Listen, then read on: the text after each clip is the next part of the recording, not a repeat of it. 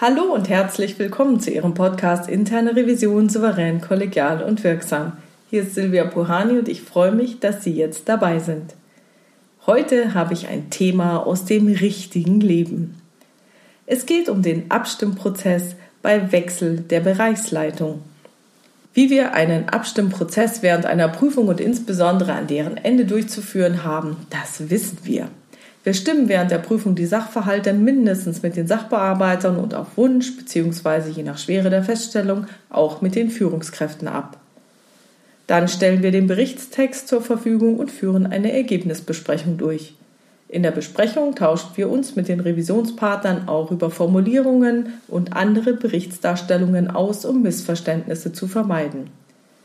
Wurden alle Anpassungen verarbeitet, das heißt die, die wir übernehmen wollen und können, dann folgt eine Information darüber, was wir wie verarbeitet haben und was aus welchen Gründen nicht. Gegebenenfalls kann in diesem Gespräch noch eine kreativere Formulierungsidee gefunden werden. Anschließend geht der Bericht zur Stellungnahme an den zuständigen Bereichsleiter. Hat der Bereichsleiter aber gerade gewechselt, ist Fingerspitzengefühl gefragt.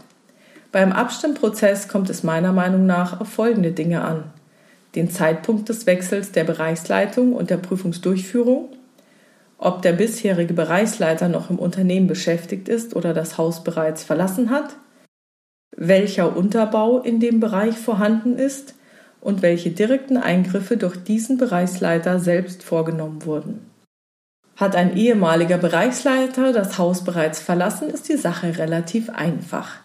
Dann bietet es sich an, eine Prüfung unmittelbar nach Abgang der Bereichsleitung bzw. mit Ankunft des Nachfolgers anzukündigen und durchzuführen. Die neue Bereichsleitung hat ein Interesse daran zu erfahren, was ihr hinterlassen wurde. Dadurch, dass die neue Bereichsleitung Themen der Vergangenheit nicht zu verantworten hat, besteht ein gemeinsamer Wunsch, mögliche Probleme und Risiken auf den Tisch zu bringen. Erfahrungsgemäß erfolgt die Besprechung der aufgedeckten Risiken mit der neuen Bereichsleitung relativ harmonisch. Hatte die ehemalige Bereichsleitung einen starken Unterbau, dann möchten diese Mitarbeitenden jedoch von ihrem neuen Chef gut dastehen. Das heißt, das Abstimmerfordernis auf Ebene der Sachbearbeitung, der Teamleitung und der Abteilungsleitung ist wahrscheinlich etwas höher. Diese Besprechungen werden wahrscheinlich auch mit hohem Engagement von Seiten der Revisionspartner durchgeführt werden. Hatte die ehemalige Bereichsleitung keinen starken Unterbau, das heißt, hatte die Bereichsleitung selbst viele der Aufgaben übernommen, wird die Abstimmung für die interne Revision zwar einfacher, birgt jedoch die Gefahr, dass Sachverhalte mangels Informationen nicht vollkommen korrekt von der internen Revision erfasst werden können. Eventuell fehlen Dokumente oder ist die Ablage zu kreativ gestaltet oder die Hintergründe von Entscheidungen können nicht erläutert werden. In diesen Fällen kann die interne Revision die Abstimmung der Sachverhalte ausschließlich mit der neuen Bereichsleitung und den Mitarbeitenden des Bereichs durchführen. Ist der ehemalige Bereichsleiter noch im Haus und übt eine andere Funktion aus, ist er nicht mehr zuständig. Selbstverständlich verantwortet er noch die Geschehnisse in der Vergangenheit. Dennoch ist nun die neue Bereichsleitung zuständig. Hier ist also Fingerspitzengefühl gefragt.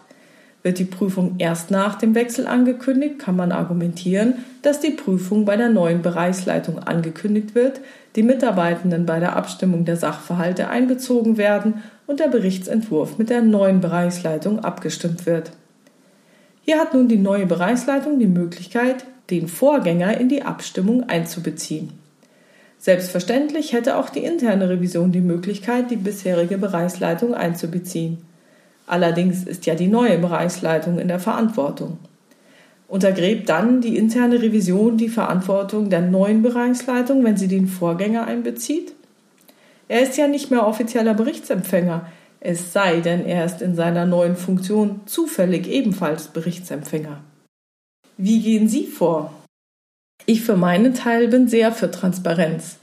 Die Sachverhalte, die den Vorgänger betreffen, würde ich zumindest mündlich abstimmen. Die Intensität der Abstimmung hinge davon ab, wie stark der Unterbau des Bereichsleiters war. Je mehr er selber gemacht hat, umso eher würde ich ihn einbeziehen. Gab es zum Beispiel direkte Anweisungen von ihm an seine Mitarbeitenden, die das Prüfungsergebnis beeinflussen? Ja, dann auf alle Fälle. Einfach nur um eine möglichst objektive Berichterstattung zu ermöglichen. Doch wann hört das auf? Wann ist diese Karenzzeit vorbei? Nach vier Wochen? Nach drei Monaten? Oder nach den ersten 100 Tagen? Was passiert, wenn der ehemalige Bereichsleiter dem neuen Bereichsleiter ständig dazwischenfunkt und mit dessen Mitarbeitenden kommuniziert? Er ist ja nicht mehr zuständig. Und die Mitarbeitenden haben einen neuen Chef. Wer bringt da wen mehr in die Bredouille? Wenn ich diese neue Bereichsleitung wäre, würde ich es, glaube ich, auch nicht als angenehm empfinden, wenn sich mein Vorgänger gegen meinen Willen einmischt. Daher mein Fazit. Es hängt ganz vom Einzelfall ab. Transparenz des Abstimmvorgehens ist auf alle Fälle hilfreich. Wenn ich mich in die Lage der beiden Bereichsleiter versetze, würde ich mir folgendes Vorgehen wünschen. Als neuer Bereichsleiter würde ich wissen wollen, was die interne Revision mit meinem Vorgänger bespricht und was nicht. Wenn mir das nicht ausreicht, würde ich selbst entscheiden wollen, wann ich meinen Vorgänger einbeziehen will und wann nicht. Als ehemaliger Bereichsleiter würde ich alles, was mich persönlich betrifft, wissen wollen. Ich hätte die Hoffnung, dass ich einbezogen werde, von wem auch immer. Wahrscheinlich werden wir als interne Revision es immer erst hinterher wissen, was eventuell ein noch besserer Weg gewesen wäre. Wir können von unserer Seite nur eines tun, transparent im Sinne unseres Unternehmens vorgehen mit dem Ziel einer möglichst objektiven Berichterstattung. Und das war's schon wieder für heute. Ich freue mich über Ihre Ideen, Gedanken und Kommentare auf meiner Webpage oder in der LinkedIn-Gruppe Interne Revision souverän, kollegial und wirksam unter dem Post zu diesem Podcast. Vielen Dank dafür. Wenn Sie über neue Episoden, weitere Hintergründe, Termine oder andere Neuigkeiten informiert werden wollen, dann tragen Sie sich gerne für meinen Newsletter auf www.puhani.com ein. Wenn Sie mir eine Frage stellen wollen oder eine Rückmeldung geben wollen, dann schreiben Sie mir gerne per Mail an info@puhani.com oder nutzen eines der Kontaktformulare auf meiner Webpage. Wie Sie wissen, habe ich dort nicht nur eine offene, sondern auch eine anonyme Variante für Sie vorbereitet. Ja, wenn es Ihnen gefallen hat, geben Sie mir gerne eine Rückmeldung und machen Sie Werbung für meinen Podcast. Herzlichen Dank. Bleiben Sie dran und hören Sie gerne wieder rein in Ihren Podcast Interne Revision souverän, kollegial und wirksam.